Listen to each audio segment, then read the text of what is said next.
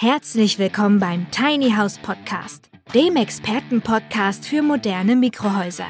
Von und mit Peter L. Pedersen. Wir bringen Ihnen die Vorteile von Minihäusern näher und sprechen mit Fachleuten aller Sparten. Und wir erklären Ihnen, welche baulichen, technischen und rechtlichen Voraussetzungen zu erfüllen sind, damit Ihr Traum vom Tiny House in Erfüllung gehen kann.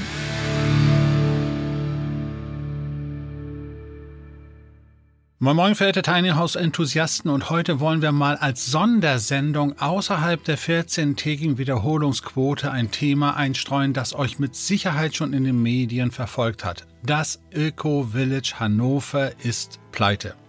Nach nunmehr vier Jahren ständiger Finanznot und regelmäßiger Pleitedrohung hat es jetzt tatsächlich ein erstes Ende gefunden. Das muss es noch nicht absolut heißen, aber derzeit ist Insolvenzantrag am 15. November 2023 gestellt worden. Was ist das eigentlich? Worum geht es? Lass uns das ganz kurz besprechen. Im Jahre 2019 gegründet, maßgeblich auch initiiert durch den ehemaligen Landtagsabgeordneten der Grünen Hans Mönninghof, nebenbei Umwelt- und Wirtschaftsdezernat der Landeshauptstadt Hannover, sollte sich hier ein neues Ökodorf innerhalb der Großstadt Hannover entwickeln. Die Hannoversche Allgemeine Zeitung meldete im Juni 2020, sie bauen ein Ökodorf in Hannover. Mehr als 330 Mitglieder hat die Genossenschaft Eco Village bereits. Auf einem 50.000 Quadratmeter großen Grundstück am Kronsberg lässt sie ab 2021 ein Ökodorf wachsen.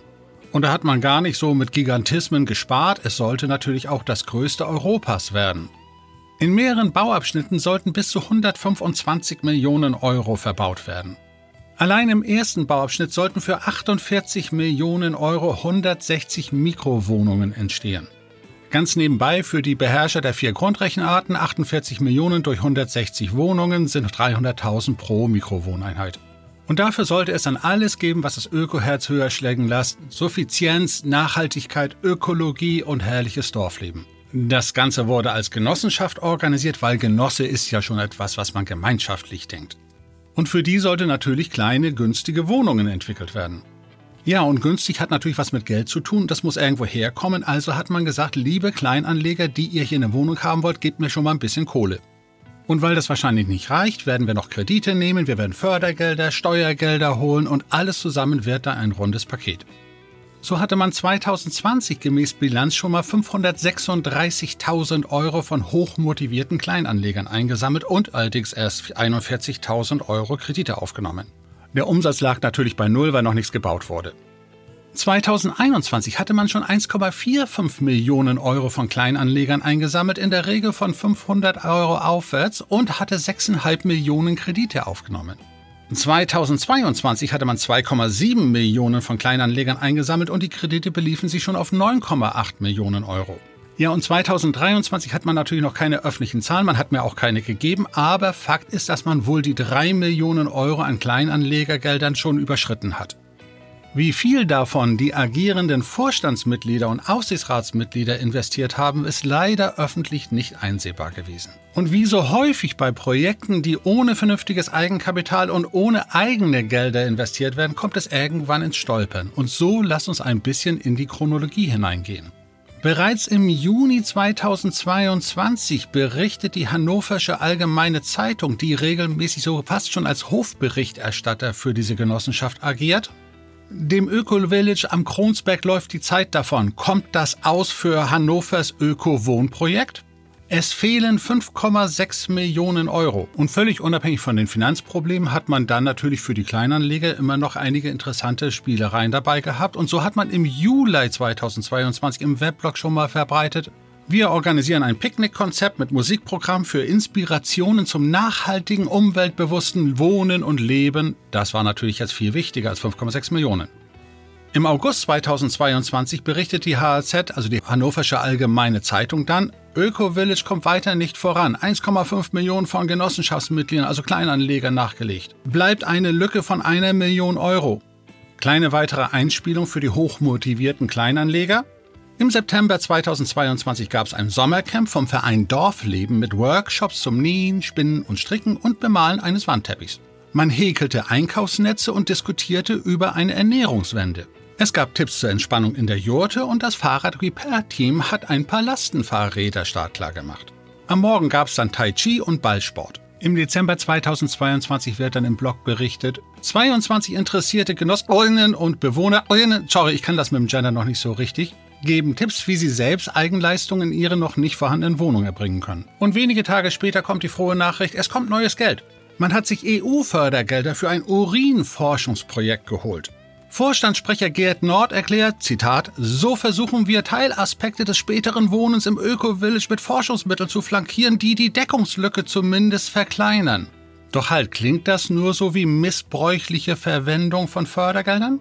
Und ganz nebenbei, was heißt denn Urinforschungsprojekt? Naja, da hat man wohl eine Alternative zur öffentlichen Abwasserbeseitigung gesucht und versucht, mit Trenn- und Campingtoiletten jetzt etwas anderes hinzubekommen. Dabei sammelt man im Haus die Exkremente, bis sie abgetrocknet sind und schüttet sie dann im hauseigenen Garten auf die Erdbeeren. Das kennt man zum Beispiel aus Nordschweden, wo in Ferienhäusern, die weit von der Zivilisation entfernt sind, solche Geräte eingebaut werden.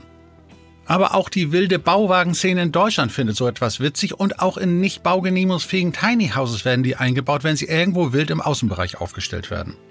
Im Februar 23 wird die Arbeitsgemeinschaft Grünes aktiv. Man bietet Ideen zum Urban Gardening, so nennt man heute Kleingärten in der Stadt, und man bespricht die Frage, was ein Dorfplatz bieten soll, um Feiern und Veranstaltungen zu organisieren. Im April 2023 die frohe Nachricht in der HAZ. Es wird weitergebaut, die Förderungen sind da. Und im Juli 2023 großer Bahnhof Ministerpräsident Stefan Weil in Klammern SPD war vor Ort. Der berichtet dann aber den Medien, dass der Öko-Village Aufsichtsratsvorsitzende Hans Mönninghoff wohl zwischendurch starke Zweifel gehabt zu haben schien und trotzdem haben dem Ministerpräsidenten solche Sprüche wie geht so nicht weiter und kurz vor dem Untergang nicht so weiter beunruhigt. Vorstandsvorsitzender Gerd Nord berichtet, nun baue man nicht anders als geplant, nur kostet alles wahnsinnig viel mehr.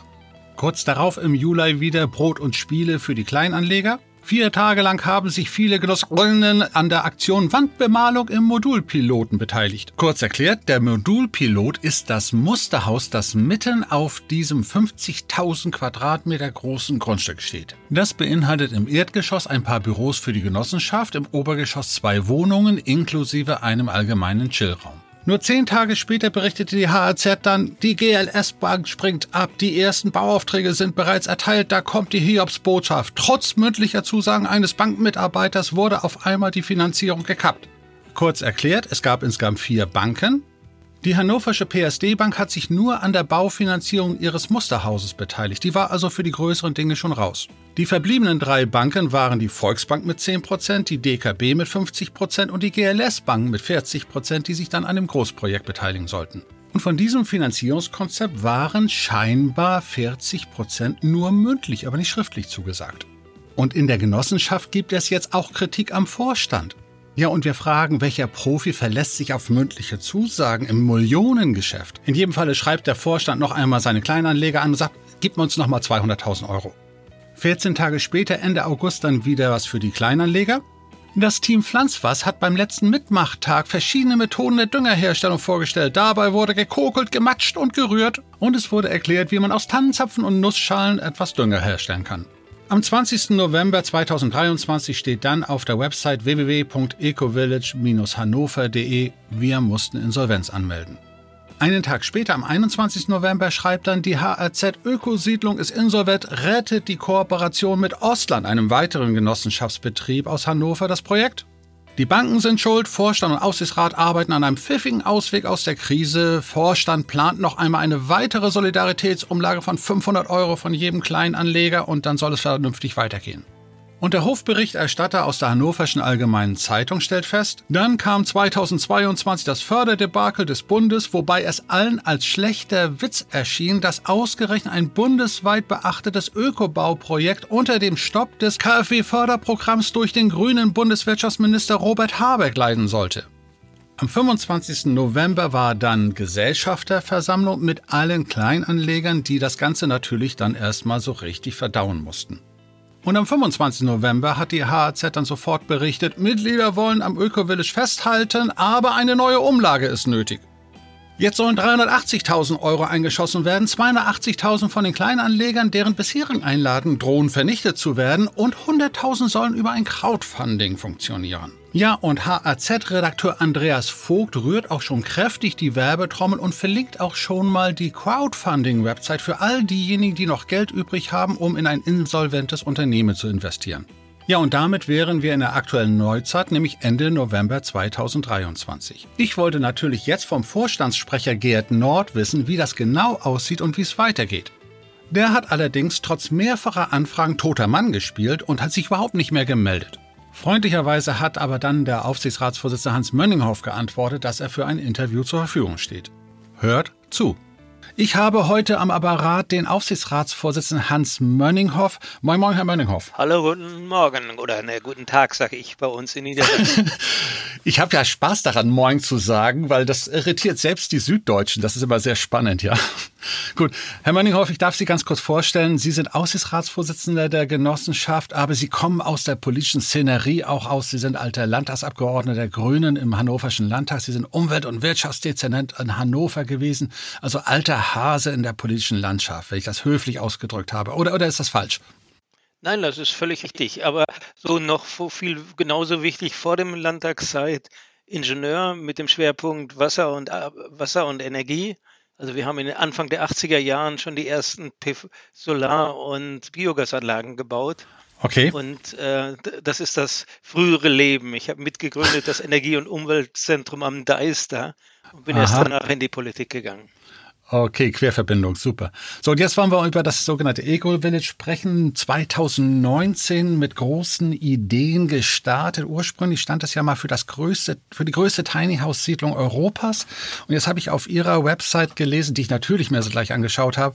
Wir planen im hannoverschen Stadtteil Kronsberg ein europaweit einmaliges, suffizientes, genügsames Wohnviertel mit circa 500 Wohnungen und 70 Tiny House Stellplätzen für circa 1000 Menschen. Die Vision viel gemeinschaftliches Leben mit einem möglichst geringen ökologischen Fußabdruck, bei hohem sozialen Standard und bezahlbaren Mieten ein Ökodorf im urbanen Umfeld. So, jetzt sind wir vier Jahre weiter. Am 15. November ist Insolvenzantrag gestellt worden. Was ist dann mit der Faszination Experiment Eco-Village, wie es Herr Nord mal sagte? Wie ist die Lage, Herr Wönninghoff?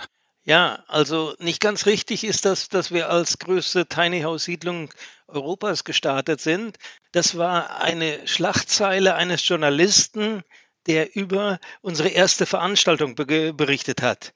Wir wollten nämlich, okay. wir wollten nämlich in einer Kleingartenanlage die, Kle die Häuser, die dort stehen, diese klassischen, klassischen Lauben, die man ja nicht bewohnen darf, die wollten wir zum Wohnen freigeben. Wir wollten daraus äh, Strom und Wasser hinlegen äh, und sagen, du kannst, ja, du musst da wohnen und musst dafür deine Wohnung räumen. Und diese Lauben äh, waren begrifflich äh, in der Veranstaltung Tiny Häuser, kleine Häuser. Äh, und da das eben äh, mehr, mehr, mehr als 100 waren, mhm, mhm, hat dann Journalist kleine, größte kleine Haussiedlung äh, Deutschlands draus gemacht.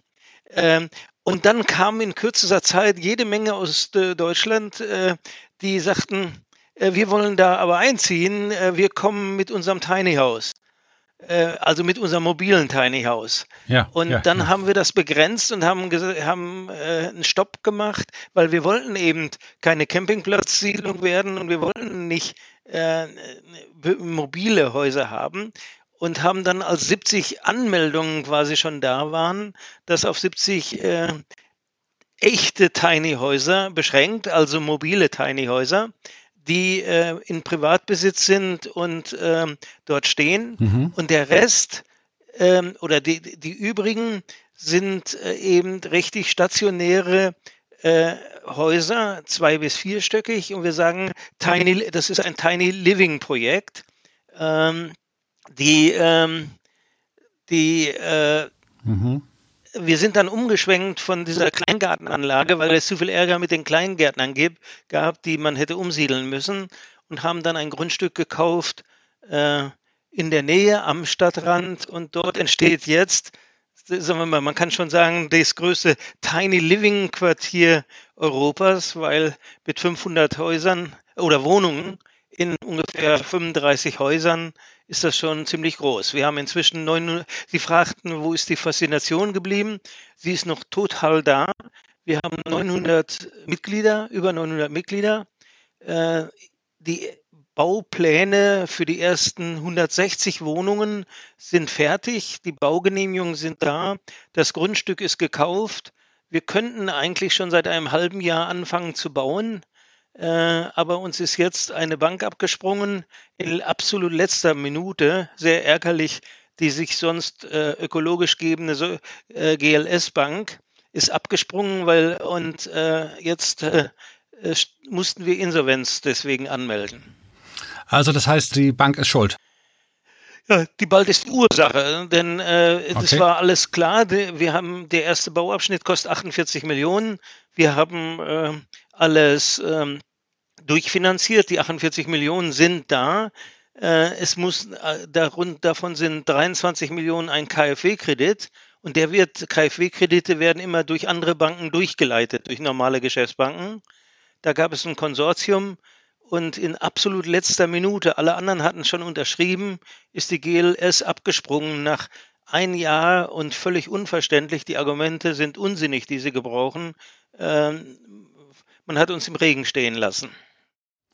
Lassen Sie uns mal ein bisschen in die Historie gehen, weil das Thema Finanzen ist ja nun nichts Neues. Wenn ich nur allein die Eigenkapitalquote sehe, 2020 hatten Sie 526.000 Euro eingesammelt von Kleinanlegern. 2021 waren es dann 1,46 Millionen, 2022 2,6 Millionen und jetzt sind es 4 Millionen und jedes Jahr schreibt die Hannoversche Allgemeine Zeitung, dass wieder mal zu wenig Geld da ist und im Sommer, jetzt im August, hat der Vorstand einen Brief verschickt nach Hannoversche Allgemeine meiner Zeitung, brisante Situation, wir brauchen wieder 200.000 Euro. Und jetzt, wenn Sie jetzt am 15. November den Insolvenzantrag gestellt haben, wussten Sie dann schon wenige Tage später, dass Sie wieder 380.000 brauchen. Wenn Sie diese 380.000, die Sie jetzt haben wollen, reicht es dann endlich oder kommt äh, nächste Woche wieder eine Frage, ein paar hunderttausend?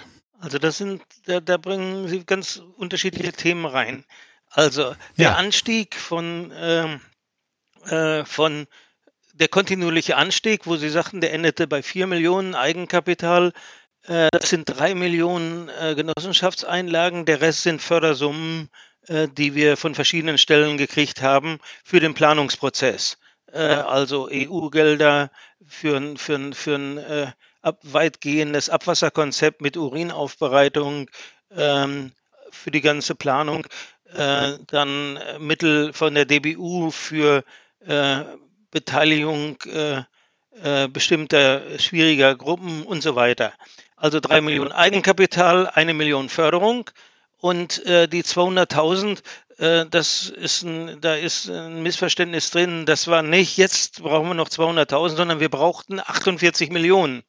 Äh, und die bestehen. Lass uns, lass uns mal, sofort lass uns mal auf das Thema zurückgehen. Die 48, diese ja. 48 Millionen bestehen eben aus diesen drei Millionen Eigenkapital und äh, ganz vielen äh, Bankdarlehen. Das ist äh, bei Bauprojekten typisch.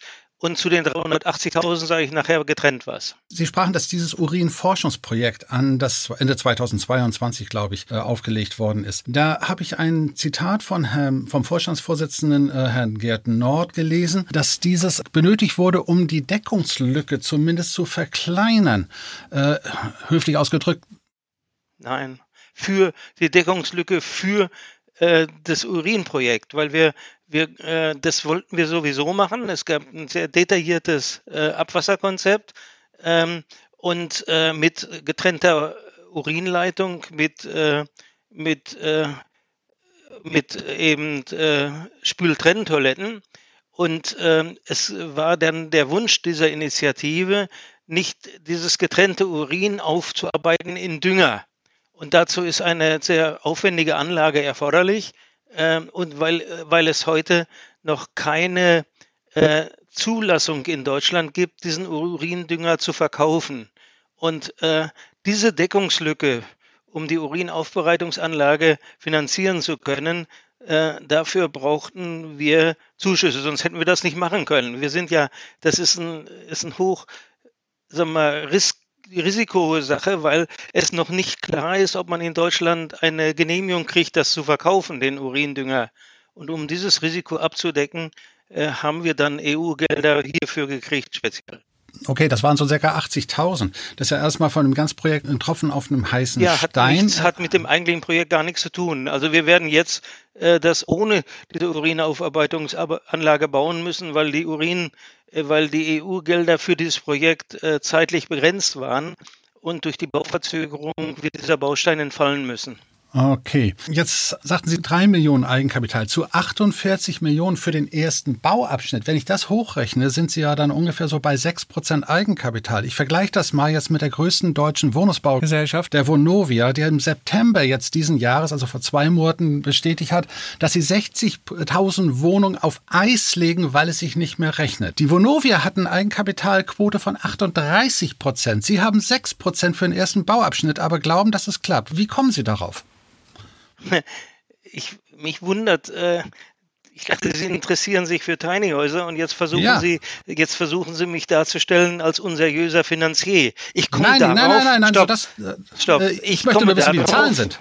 Ja, ja aber so, ich komme da drauf, weil wir sind eine neu gegründete Genossenschaft. Ich weiß nicht, wer der Vorläufer von Novia 1950 war, aber als nach dem Krieg äh, die ersten Baugenossenschaften sich gründeten, oder viele Baugenossenschaften sich gründen. Es gibt ja noch viel ältere. Da hatten die am Anfang auch kein Eigenkapital. Und das war von Anfang an klar. Wenn wir eine neue Genossenschaft mit einem so weitgehenden Konzept gründen, dann können wir bei Beginn nicht äh, äh, so viel Eigenkapital haben wie andere. Zu Anfang sah es noch sehr gut aus, weil nämlich die Kf KfW äh, Kredite waren Zuschusskredite äh, als wir das anfingen zu planen in 21 und die wären ins Eigenkapital gegangen. Dann gab es den Förderstopp im Januar. Von Ihrem Kollegen Herrn Habeck, ja. Ja, von ihr, ihr Kollege vielleicht. Äh, wir reden nicht von meinem Kollegen, sondern wir reden von dem sehr verdienten Politiker Habeck. Okay. Äh, der in der Sache äh, die Notbremse ziehen musste, weil die Vorgängerregierung, vielleicht ihre Regierung äh, äh oder ihre Kollegen ähm, nicht äh, seriös geplant haben und plötzlich im Januar extremes äh, Überzeichnung von Krediten war. Ähm, so, der wurde, wurde gestoppt und der Nachfolgekredit, in dem wir kamen, war ein ausschließlicher Kreditfinanzierung, sodass sie nicht in die Eigenkapitalquote ging. Trotzdem haben alle, wir arbeiten ja mit vier Banken zusammen, ohne jetzt KfW, alle ja, haben. Die PSD-Bank ist ja alle, faktisch nach stopp. der Finanzierung des ersten Modells schon ausgestiegen, nicht wahr? Stopp. Äh, wer, wer ist ausgestiegen? Die PSD, oder? Die hat ja nur also die erste nee, Finanzierung das, mitgemacht. Hat, na, nein, das sehen Sie. Sie sind. Äh, Sie sind, Sie haben was im Kopf. Die PSD finanziert ein spezielles Gebäude, ja. ein Versuchs- und Demonstrationsgebäude. Genau. Das ist fertig. Ja. Die sind nicht ausgestiegen, sondern die haben ihr Geld dafür aufgewandt und das Gebäude ist fertig. Mhm. Aber die übrigen drei, die übrigen drei Banken finanzieren die übrigen äh, 160 Wohnungen. Ja. Äh, und die haben von Anfang an im, ähm, vor zwei Jahren, als wir anfingen mit den Banken Gespräche zu führen, gewusst, dass wir als neu gegründete Genossenschaft eine kleine Eigenkapitalquote haben mhm. und haben im vollen Wissen davon äh, die Finanzierung gemacht, weil muss man sagen, im vorigen Jahr sind die Banken uns eher hinterhergerannt. Äh, sie wissen, die Zinsen waren niedrig äh, und äh, die wollten ihr Geld unterbringen. Sie mussten sonst Anlagezinsen teilweise bei der Bundesbank zahlen. Und ähm, wir haben völlig im Einvernehmen mit der geringen Eigenkapitalquote geplant. Jetzt, ein Jahr später, stehen die zwei anderen Banken, das ist die DKB und die Volksbank, weiter dazu, weil das Projekt so hier seriös finanziert ist. Nur äh, die GLS ist ausgestiegen. Äh, fragen Sie die GLS, warum? Die, die, offizielle Begründung ist, die Eigenkapitalquote ist zu gering. Das wussten Sie aber äh, die ganzen letzten zwei Jahre, seitdem Sie sich mit uns zusammengetan haben. Diese Begründung kann es nicht sein. Ich weiß, ich ahne, welches die Begründung ist, mhm. aber die G GLS hat uns einen Brief ge geschrieben, dass, hat uns einen Brief geschrieben, wenn wir das sagen, dann verklagen sie uns. Okay, okay, ja. Nun, also am 19. November haben Sie dann, also fünf Tage nach dem Insolvenzantrag, haben Sie dann ein Crowdfunding aufgelegt, weil Sie dann 380.000 noch äh, offen haben. 280.000 möchten Sie von den Genossenschaftsmitgliedern und 100.000 über ein Crowdfunding. Herr Mönninghoff, was soll denn also ein Solidaritätsfonds wirklich bringen? Weil wenn ich da lese, was, was steht da, was mit deinem Geld passiert? Die eingegangenen Gelder werden dann als zusätzliche Geschäftsanteile in die Genossenschaft eingebracht. So verringert sich die von den Mitgliedern aufzu aufzubringende Summe um diesen Betrag, falls das Gericht das Verfahren in Eigenverwaltung abbricht, weil keine andere Genossenschaft bei Eco-Village äh, aufzunehmen ist und die erforderlichen 380.000 nicht kurzfristig zusammenkommen, geht das gesammelte Geld an Personen, die durch den Verlust ihrer Mitgliedseinlage große wirtschaftliche Probleme haben. Das heißt, es werden, ist kein Fonds, sondern es ist auch wieder Gesellschaftereinlage, obwohl, wenn sie es direkt machen würden, könnten ja zumindest dann, wenn sie pleite sind, äh, steuerlich das ganze Geld machen. So nicht. Wo ist der Unterschied? Also ich merke, Sie haben mit einem Bild im Kopf gearbeitet.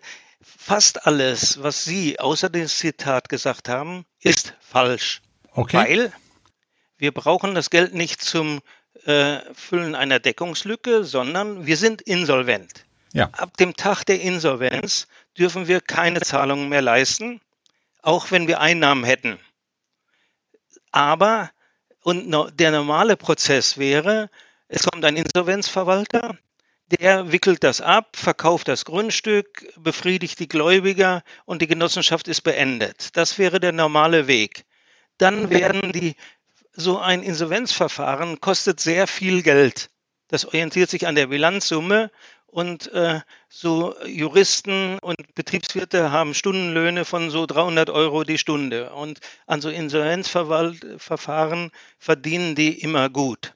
Normalerweise äh, bei einem klassischen Insolvenzverfahren wird äh, die, wird, äh, werden diese Kosten als erstes bezahlt. Das heißt, wenn das Grundstück verkauft würde, würde als erstes die, die Insolvenzverwaltungskosten gedeckt, danach die übrigen.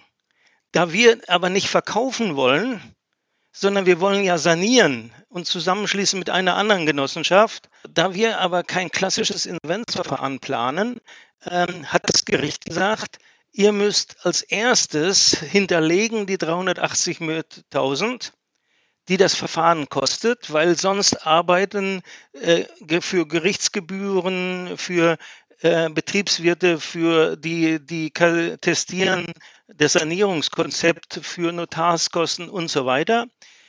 Wenn ihr die 380.000 nicht zusammenbringt und die Leute äh, nicht an das Projekt glauben, dann werden wir kein Insolvenzverfahren in Eigenverantwortung machen, mit dem Ziel weiterzuführen, sondern wir werden ein Insolvenzverfahren Ab mit Abwicklung machen.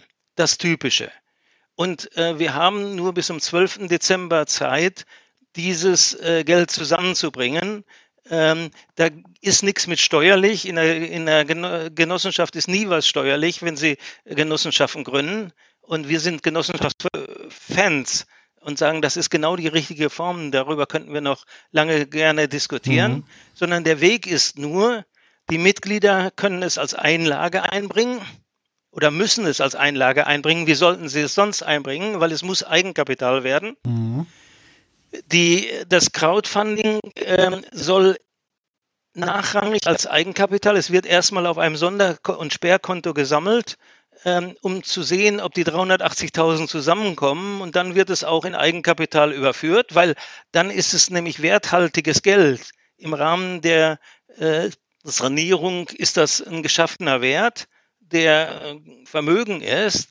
Wenn äh, das Insolvenzverfahren abgebrochen wird in Eigenverwaltung, ähm, fließt es nicht in die Insolvenzsumme. Denn warum sollen wir mit dem gesammelten Geld Banken befriedigen? Sondern es soll dazu dienen, äh, notleidend gewordenen äh, Mitgliedern zu helfen. Das ist der Konzeptansatz. Mhm, okay, äh, jetzt ist ja in den Medien, ich habe auch die Hannoversche Allgemeine Zeitung nochmal gelesen, es ist ja noch wenige Monate vor dem Insolvenzantrag vom Vorstand das Grundstück gekauft worden und in eigener Entscheidung die, sind die Bauaufträge vergeben worden. Ist das mit Ihnen als obersten Kontrolleur Falsch. Äh, so abgesprochen? Falsch, völlig falsch. Okay. Sehen Sie, Sie, Sie ich lese es aus der Zeitung, Entschuldigung. Ja. Nein, Sie lesen, Sie, entweder Sie lesen nicht richtig oder Sie zitieren nicht richtig. Okay. Das Grundstück ist gekauft worden 22. Ja. Musste es gekauft werden, weil es war nur äh, eine bestimmte Zahl von Monaten vorgehalten, sonst wäre das Grundstück woanders verkauft worden. Und das Grundstück ist völlig solide finanziert worden durch eine Bank, Mhm. weil Banken finanzieren Grundstücke. Deswegen haben wir heute eine Belastung und zahlen auch schon Zinsen. Wir zahlen im Monat 55.000 Euro Zinsen für das Grundstück. Wenn Sie jemals gebaut haben und nicht nur Tiny Häuser aufgestellt haben irgendwo, dann wissen Sie, einen Grundstückskauf äh, muss man finanzieren. Und den muss man in der Regel finanzieren, bevor man ein Haus hinstellt. Erstes Teil. Zweites Teil, die Bauaufträge, die erteilt worden sind, sind erteilt worden für das Versuchs- und Demonstrationsgebäude, was äh, so äh, ungefähr 900.000 Euro gekostet hat, ein großes Gebäude mit drei Wohnungen. Ähm, und das ist voll und solide finanziert worden. Wir haben ein erstklassiges Testat für den Wirtschaftsplan 2022 vom Genossenschaftsverband, der Genossenschaften immer kritisch auf die Finger schaut. Also die Suggestivfrage, haben Sie als Aufsichtsrat da nicht richtig hingeschaut, ist eine, eine echte Suggestivfrage. Die habe ich gar nicht wir so haben gestellt. Absolut, haben, wir haben eine absolut solide Finanzierung. Okay. Das heißt, diese Aufträge sind also grundschuldbesichert. Das heißt, es handelt sich dann um langfristige Kredite, weil sie grundschuldlich besichert sind. In der Bilanz stehen sie aber als kurzfristige Kredite unterjährig nur für ein Jahr. Wie kommt das? Nein. Das steht In drin der in den Bilanz Bilanzen. stehen- Doch. Schauen Sie mal rein. Das sind auch betriebswert. Das Grundstück ist durch ein Dar- Darlehen gesichert.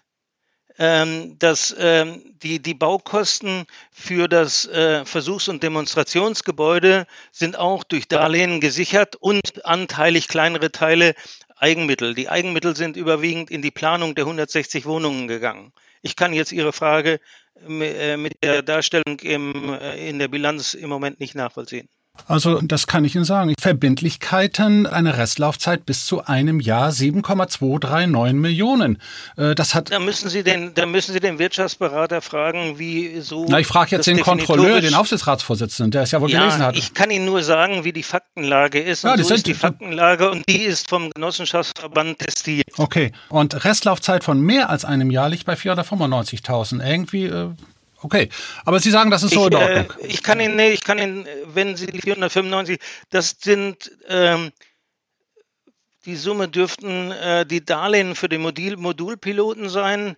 Das heißt, die, äh, der, der, der Wirtschafts-, der Steuerberater und auch der Prüfverband haben das Darlehen zum Kauf des Grundstückes bilanziert als kurzfristiges Darlehen. Okay. Ich kann mir vorstellen, dass es deswegen so bilanziert wird. Also ich bin kein Betriebswirt, aber Sie, weil dieses äh, Darlehen zum Kauf abgelöst werden sollte durch die Gesamtfinanzierung. Das ist ein Zwischendarlehen, bis die Gesamtfinanzierung ausgezahlt war. Sehen Sie, erst nach, erst bevor, ja, nein, Sie sind, äh, Sie sind hier nicht Investigativjournalist, sondern Sie müssen erst solide fragen. Gut, dann, aber ich habe es Ihnen ja erklärt. Prima.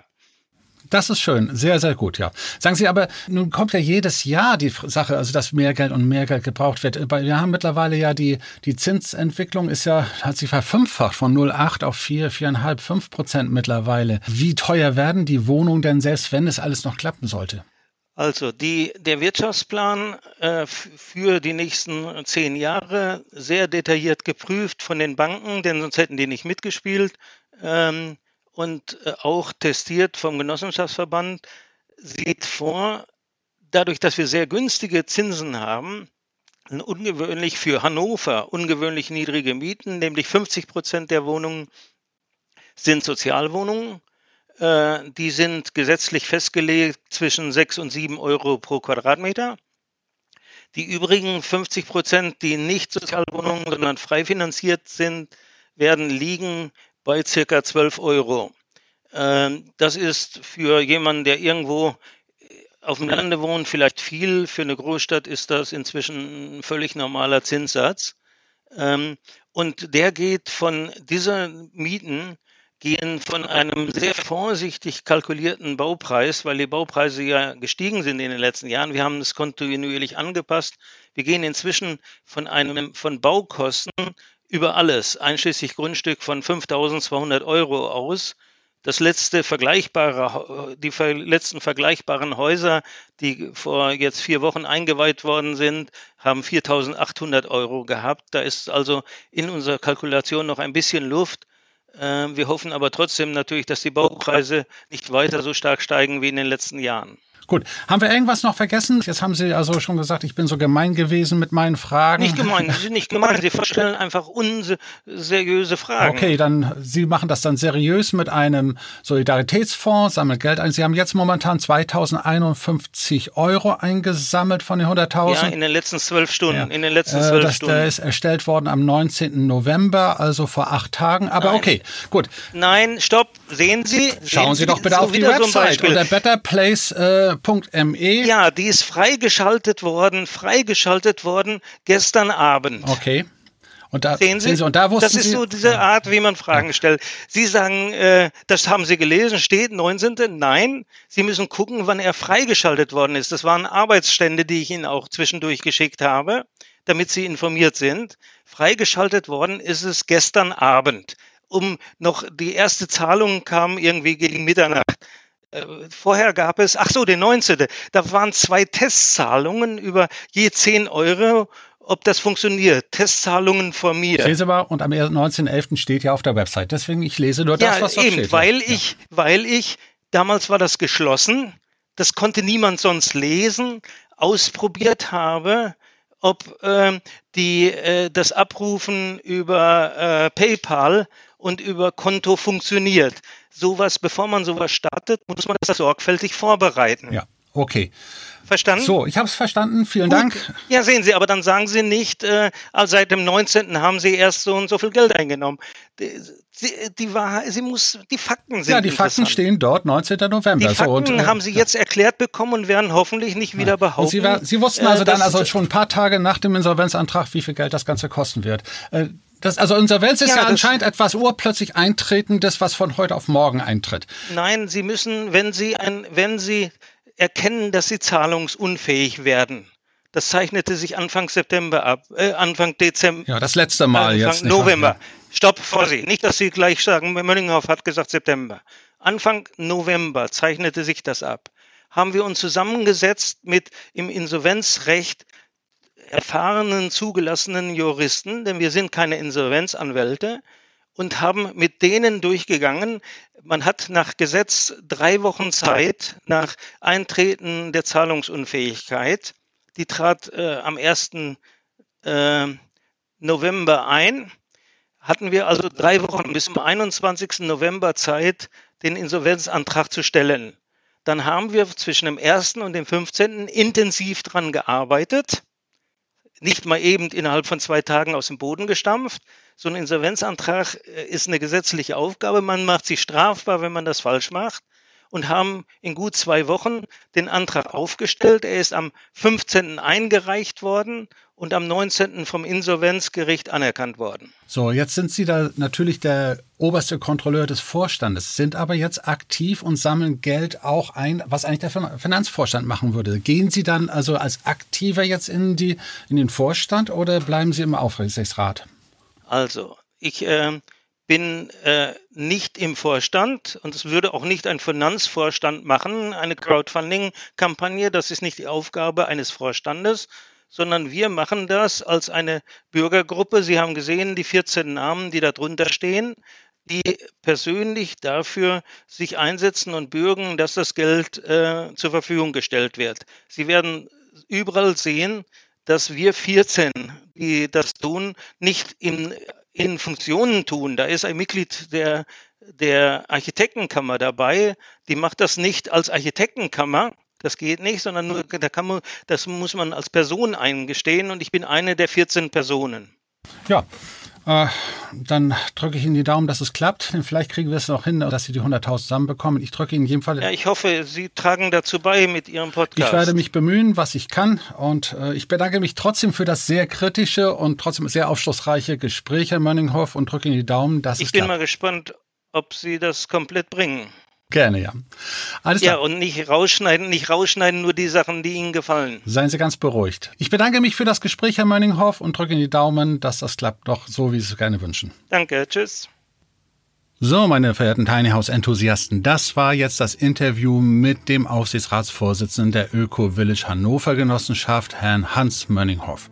Das Interview haben wir am 27. November 2023 aufgezeichnet und selbstverständlich inhaltlich voll veröffentlicht. Wir sollten allerdings auch festhalten, dass der eigentlich zuständige und verantwortliche Vorstandsvorsitzende Gerd Norton nicht auf die Presseanfragen reagiert hat. Nun mag sich jeder seinen eigenen Reim darauf machen, eingedenk des Risikos, dass hier zahlreiche vermeintlich geprellte Geldanleger ihr Geld verdienen könnten. Aber da muss ein Herr Nord selbst wissen, warum er sich der Öffentlichkeit verweigert.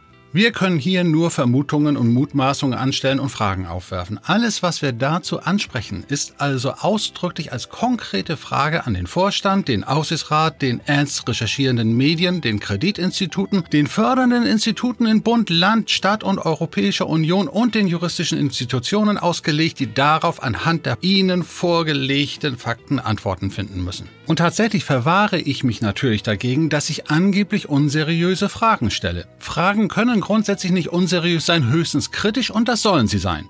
Ich stelle allerdings auch mittlerweile am eigenen Leibe fest, dass insbesondere linksgrüne Politiker jede Form von kritischen Fragen gleich als unseriös oder sogar als rechts einstufen.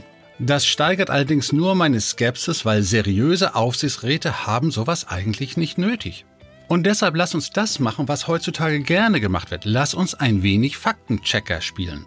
Beginnen wir mit meinem Kollegen Robert Habeck. Also ich möchte ausdrücklich klarstellen, Herr Robert Habeck ist nicht mein Kollege, sondern andersherum ein grüner Parteikollege von Herrn Mönninghoff. Ich lege auch in meinem Podcast regelmäßig Wert darauf, dass ich als alter Volkswirt die wirtschaftliche Kompetenz des Kinderbuchautors und Klimaschutzministers allenfalls als abschreckendes Beispiel leben kann. Doch Herr Mönninghoff irrt auch in einem anderen Punkt. Die Wohnungsbaugesellschaft Vonovia ist keine Genossenschaft, sondern eine europäische Aktiengesellschaft, eine sogenannte SE Societas Europea. Wenn die Geld benötigt, geht sie an die Börse und sammelt Eigenkapital ein. So viel elementares Fachwissen sollte ein professioneller Aufsichtsrat eines millionenschweren Unternehmens eigentlich mitbringen. Ausreichendes Eigenkapital benötigt aber auch eine Genossenschaft, die selbstverständlich auch gewinnorientiert und keineswegs gemeinnützig ist, wie gerne suggeriert wird, nur weil da der Begriff Genosse drin steckt. Da hilft auch die Ausrede nichts, dass eine Firma jung ist. Wenn sie Massen an Krediten haben will, muss sie ausreichend Eigenkapital nachweisen können. Ja, und dann müssen wir nochmal über dieses interessante Urin-Forschungsprojekt sprechen. Herr Mönninghoff hat mir ja im Rahmen seiner unfairen Dialektik unterstellt, dass ich keine Ahnung von Hausbau hätte, wenn ich nur Tiny Houses aufstelle. Dann schieße ich einmal zurück, weil ich nämlich höchst selbst eine Kläranlage entwickelt und produziert und in die Praxis umgesetzt habe. Allerdings habe ich nicht so etwas gebaut, wie es in Deutschland üblich ist, so Pflanzenkläranlagen mit Sumpfpflanzen, die da im Winter nicht wachsen wollen, sondern ich habe eine ganz jahrestaugliche Wasserpflanzenkläranlage entwickelt. Und die kann nicht nur einfaches Grauwasser, sondern richtiges Schwarzwasser klären. Ja, und die habe ich dann auf dem Hof meiner Eltern in Dänemark aufgebaut. Die ist dann von der dänischen Behörde aus Appenrade abgenommen worden und man hat festgestellt, dass am Ende Trinkwasserqualität wieder herauskommt. Und auf meinem Hof in Mecklenburg-Vorpommern entwickle ich neue Konzepte speziell für Mikrohäuser. Aber Forschungsgelder für ein Plumpsklo zu akquirieren und dann völlig überraschend das Projekt nicht zu Ende zu bringen, darauf muss man erstmal kommen. Kommen wir zu der Entscheidung der GLS Bank, die ihre Kredite nicht bewilligen wollte. Eingedenk der Zins- und Inflationsentwicklung der letzten zwei Jahre haben sich selbstverständlich auch die Risikoanforderungen der Banken deutlich verändert. Selbst kleine Bauherren haben in den letzten zwei Jahren lernen müssen, dass ein 30-prozentiges Eigenkapital noch lange keine 30 Prozent bedeuten, weil die Banken ihre Finanzierungsbedingungen radikal angepasst haben und die Berechnungen komplett neu umgebaut haben. Und die Aufgabe eines Aufsichtsrates ist es eigentlich nicht, Argumente zu finden, warum der Vorstand nichts auf die Reihe gekriegt hat. Der hat den Vorstand zu kontrollieren. Dabei gehen die Kompetenzen eines Aufsichtsrats so weit, dass sie im Falle eines wichtigen Grundes sogar einen Vorstand abberufen können und auch müssen, damit sie selbst nicht in die Haftung genommen werden können. Herr Mönninghoff irrt allerdings auch in seiner Schwarzmalerei und den Drohgebärden hinsichtlich der Insolvenz. Danach soll die Alternative zu einer Insolvenz in Eigenverantwortung eine komplette Abwicklung des Unternehmens sein. Und wenn die Kleinanleger nicht viel Geld nachschießen, soll alles weg sein. Ich habe diese Aussage einem befreundeten Top-Banker vorgetragen und der hat nur den Kopf geschüttelt. Erst einmal werden die Gläubigerbanken für sich entscheiden, ob sie einen Insolvenzverwalter bestimmen. Das sind ja in der Regel die größten Gläubiger und die wollen ihre Kredite nicht unbedingt der Credere schreiben. Erst wenn die keinen Verwalter einsetzen, bestimmt das Gericht einen. Der wickelt aber nicht, wie Herr Mönninghoff vermutet, automatisch ab. Wenn der Insolvenzverwalter bei seiner Prüfung zu der Entscheidung kommen sollte, dass eine Fortführungsprognose positiv ist, dann kann er den Laden weiterführen und auch wieder sanieren. Lass mich dazu nur ein einziges kleines Beispiel bringen. Nördlich von Dresden gibt es einen Formel-1-fähigen Rennring, nämlich den Lausitzring. Okay, der ging mit vielen, vielen Fördergeldern und Steuergeldern gespickt irgendwann in die Pleite.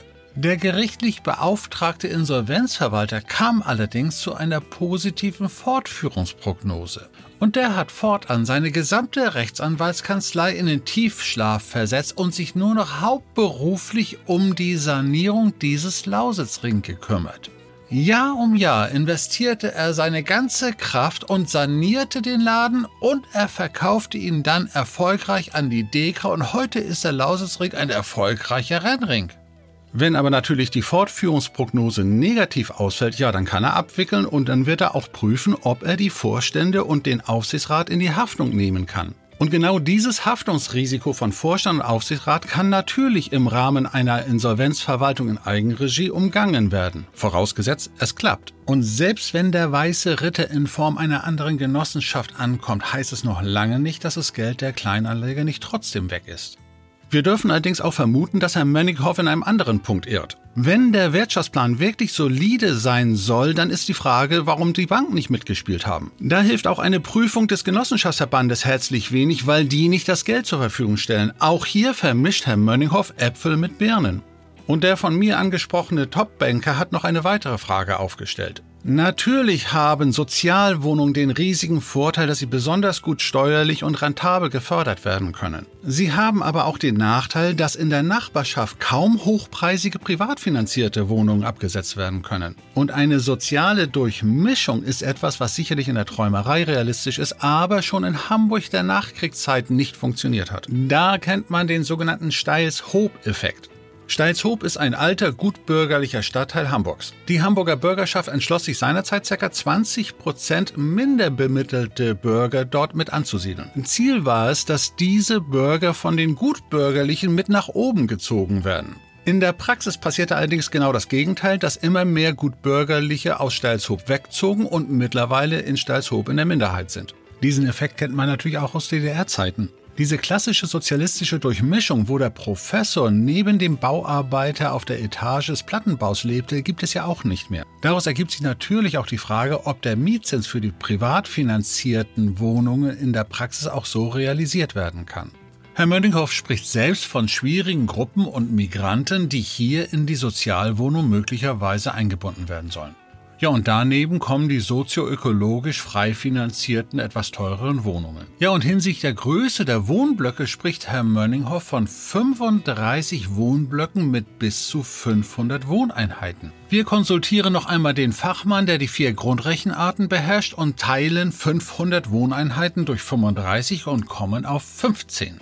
Nun stelle ich mir natürlich als Tiny House Fachmann die Frage, was Tiny Living jetzt wirklich bedeutet. 14, 15 Wohneinheiten in einem Block mit bis zu vier Geschossen. Wo ist der Unterschied zu Mümmelmannsberg, Manhattanhof in Kiel, Gewobograd in Bremen oder in Lüttenkleinen Rostock? Entspricht das wirklich dem großen Lebenstraum des Durchschnittsbürgers jenseits der genderorientierten, hochökologischen Träumerwelt? Also ich mag dafür vielleicht etwas zu alt sein.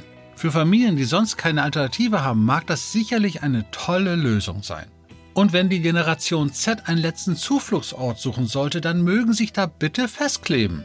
So mag ja jeder seine eigenen Lebensträume haben. Ich würde jedenfalls meinen Hof im Mecklenburg-Vorpommern dagegen niemals tauschen, wenn ich morgens in meinen Wintergarten gehe und zwei Kilometer über die Mittelmoränen Mecklenburg-Vorpommerns schauen kann. Aber das ist ja nur meine höchstpersönliche Vorstellung von ökologisch nachhaltigem Leben mitten in der Natur. Ja, und das war eigentlich nur ein Gefühlsausbruch von mir persönlich und hat eigentlich gar nichts mit diesem Projekt mitten in Hannover zu tun. Doch kommen wir zu dem Crowdfunding, was Herr Mönninghoff höchst selbst aufgelegt hat. Dabei wies Herr Mönninghoff darauf hin, dass die Genossenschaft während des Insolvenzverfahrens keine Gelder Dritter einsammeln darf. Ja, aber genau deshalb will der Vorstand ja jetzt nochmal ganz, ganz schnell von den Kleinanlegern nochmal Geld einsammeln. Deshalb habe ich eigentlich zwei konkrete Fragen, die ich gerne noch beantwortet haben würde. Wenn dieses Crowdfunding-Geld als offizielle Kapitalanlage in die Genossenschaft eingeht, und der Betrieb tatsächlich erfolgreich saniert werden sollte, wer nimmt dann die Stimmrechte für diese Kapitaleinlage wahr und wer bekommt die Gewinnausschüttung dafür? Die Crowdfunding-Bezahler können es ja wahrscheinlich nicht sein. Und dann hätte ich noch eine Frage zu dem sogenannten Koordinationskreis, der dieses Geld verwalten soll. Herr Mönninghoff hat zwar freundlicherweise einen Vorstand der Architektenkammer aufgeführt, aber auch der hat mit Finanzen eigentlich nichts am Hut. Ich frage ganz konkret, was hat ein Verkehrsplaner, eine Fachfrau für Ökolandbau, ein Liedermacher oder eine Fachfrau für Inklusion wirklich mit Finanzen zu tun? Und was hat der Vorstand der Öko-Village Genossenschaft Elvira Hendricks in dieser Gruppe zu suchen? Sie ist doch maßgeblich verantwortlich für die Insolvenz und sucht jetzt Geld, um ihre selbstproduzierten Schäden zu kompensieren? Und warum trommelt man hier überhaupt so eine Riesentruppe von 14 Leuten zusammen? Die einzige Aufgabe soll sein, dass sie die armen Spendergelder sortieren sollen. Menschenskind, wir reden über 100.000 Euro. Durch 14 Verwaltungsyogis wären 7.000 Euro pro Kopf. Entweder glauben Sie an dieses Projekt, dann zahlen Sie jeder 7.000 Euro und fertig. Warum sind Sie zu feige dazu? Also wenn das Geld ohnehin als zusätzliche Geschäftsanteile in die Genossenschaft eingebracht werden soll, hätte man auch gleich neue Mitglieder gewinnen können. Die hätten dann auch wenigstens Stimm- und Gewinnrechte. Also bei dieser Art und Weise der Kapitalbeschaffung könnten jetzt ganz böse Zungen sogar eine Parallele zu der Trickserei der Ampelregierung in Berlin herbeiführen. Ja, und prompt schließt die Internetplattform, auf der dieses Crowdfunding von Herrn Mönninghoff gestartet worden ist, das Einsammeln des Geldes, weil anscheinend gegen die Grundsätze dieser Crowdfunding-Plattform verstoßen wurde. Ja, und vielleicht hätten die Hofberichterstatter der Hannoverschen Allgemeinen Zeitung mal ihren Rechercheauftrag wahrgenommen, bevor sie diese Form des Geldsammelns auch noch beworben haben. Ja, und selbst wenn das Geld über die Kleinanleger und über das Crowdfunding, ach, das geht ja nicht mehr, sondern andere Kanäle zusammenkommen sollte, wie viel Kapital wird dann noch benötigt? Von den Kleinanlegern noch einmal oder von einem weißen Ritter, der möglicherweise eine andere Genossenschaft sein kann? Und wenn tatsächlich diese 380.000 Euro voll und ganz reichen sollten, dann hätte ich die nächste Frage. Wir haben vier Vorstandsmitglieder, einen Aufsichtsratsvorsitzenden und noch einige andere Aufsichtsräte. Wenn jeder von denen, sagen wir einmal, 100.000 Euro einlegen würde, dann hätten wir mindestens eine halbe Million an neuem Kapital. Das wäre doch ein Zeichen, dass man wirklich ernsthaft an die Zukunft dieses Unternehmens glaubt. Und den vielen Kleinanlegern hätte man beruhigend sagen können, Freunde, wir spielen hier nicht nur mit euren 1000 Euro Einlage, sondern wir packen selber einen richtig dicken Happen in den Topf hinein. Und das Ganze hätte ja noch einen anderen gewaltigen Vorteil die regelmäßig geäußerte Vermutung, dass Öko-Idee nur mit anderer Leute Geld und mit Steuergeldern funktionieren kann und eigenes Geld niemals investiert werden, würde sofort in Luft aufgelöst werden können. Ja, und ganz egoistisch betrachtet könnten Vorstand und Aufsichtsrat jetzt sagen, Mensch, 100.000 Euro ist immer noch billiger, als wenn der Insolvenzverwalter nachher die Haftung feststellt und der ganze Vorstand und Aufsichtsrat für alles haften muss. Weil am Ende kommen ja noch die Kleinanleger, die sich dann vermeintlich betrogen fühlen und nochmal gegen den Vorstand und Aufsichtsrat klagen könnten. Ab einem gewissen Zeitpunkt helfen nämlich auch die ganzen Brot- und Spieleveranstaltungen nicht mehr, um vom Hauptthema ablenken zu können. Ja, und was haben nun Vorstand und Aufsichtsrat als Kapitalanlage selbst investiert? Sorry, ich kann euch das nicht sagen. Die einzige Offizialaussage hat hier in diesem Interview im Tiny House Podcast stattgefunden. Und danach hat Herr Mönninghoff höchstpersönlich zweimal 10 Euro in den Solidaritätsfonds eingezahlt.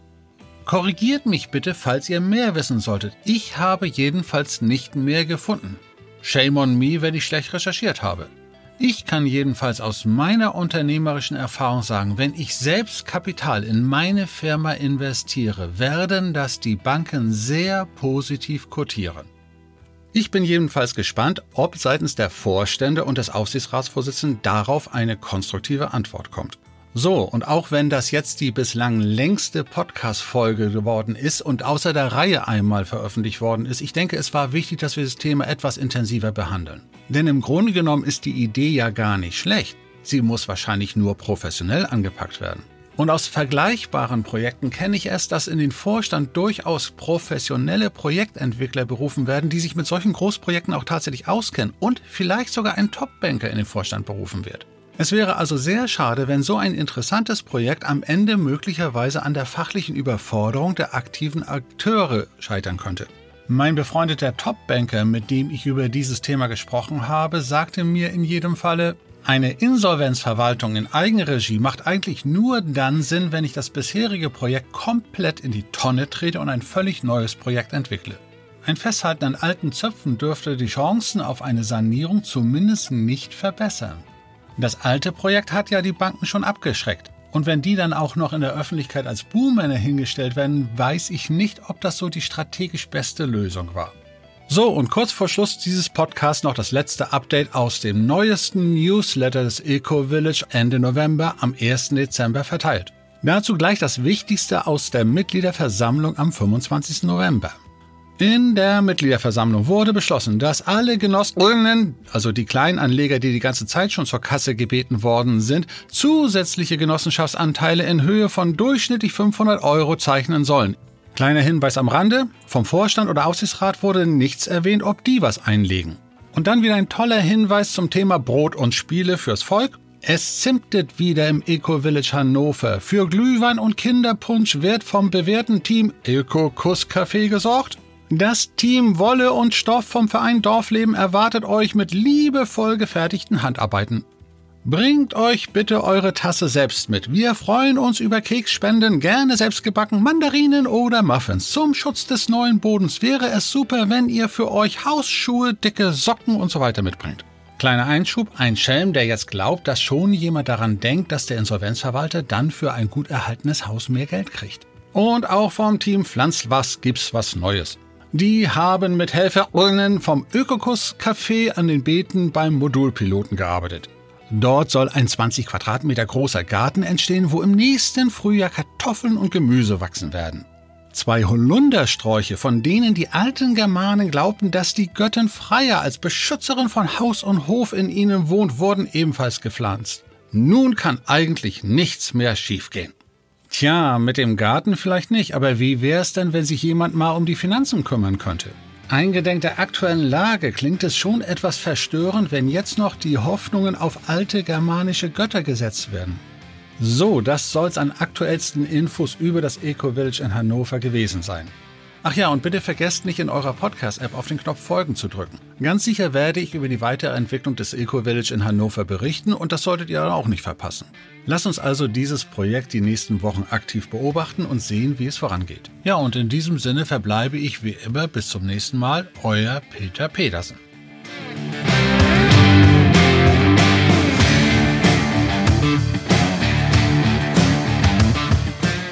Tiny House Podcast ist eine Produktion der Berufsakademie Mecklenburg-Vorpommern in Zusammenarbeit mit der Rolling Tiny House GmbH. Wenn Sie mehr zu den Tiny Houses wissen möchten oder in einem Mini-Haus einmal Probe wohnen wollen, dann schauen Sie doch einfach auf www.rolling-tiny-house.de.